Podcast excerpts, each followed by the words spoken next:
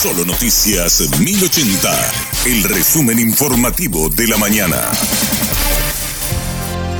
Hola, te traigo el resumen informativo de la mañana. La policía logró rescatar a la niña que estaba aislada por decisión de su madre por cuestiones religiosas. Tras una investigación rigurosa, identificaron la vivienda donde estaban ocultas. La mujer está a disposición del Ministerio Público y la pequeña está a cargo de su padre. La comisario Rosana Amarilla protagonizó el rescate de la menor y relató los hechos. Salió a hablar, salió ahí, entonces yo aproveché y le pregunté de dónde estaba su hija y me dijo que estaba por ahí. Entonces como yo he visto muy, muy oscuro, solamente la luz del baño estaba encendida. Entonces me preocupó y tuve que entrar en busca de la nena porque no, no escuché que la nena estaba llorando, yo no escuché que la nena estaba eh, nada. Entonces me, eso sí me preocupó bastante. Y ya estaba en el lugar, señor. ¿Quién lo diga tanto si te iba en busca de la niña? Mi prioridad era la niña.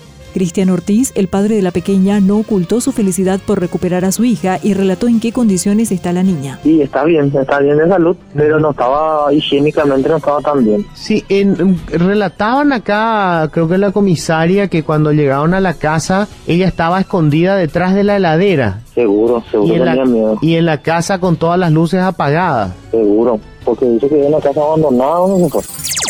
Gremios de productores y empresarios apoyan proyecto de ley que convierte en crimen los cierres de ruta. Los integrantes de la Unión Industrial del Paraguay, la Unión de Gremios de la Producción, la Asociación Rural del Paraguay y la FEPRINCO hicieron un pronunciamiento conjunto. Consideran que las manifestaciones que incluyen cierres de ruta no contribuyen a mantener la estabilidad macroeconómica y con ello perjudican la creación de empleos para los sectores más vulnerables.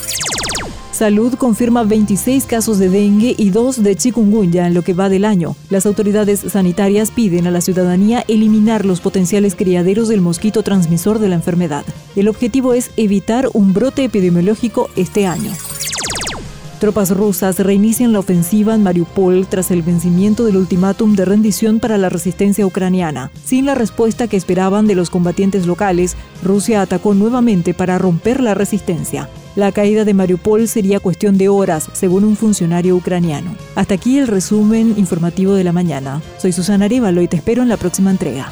La información del día aquí, en Solo Noticias 1080.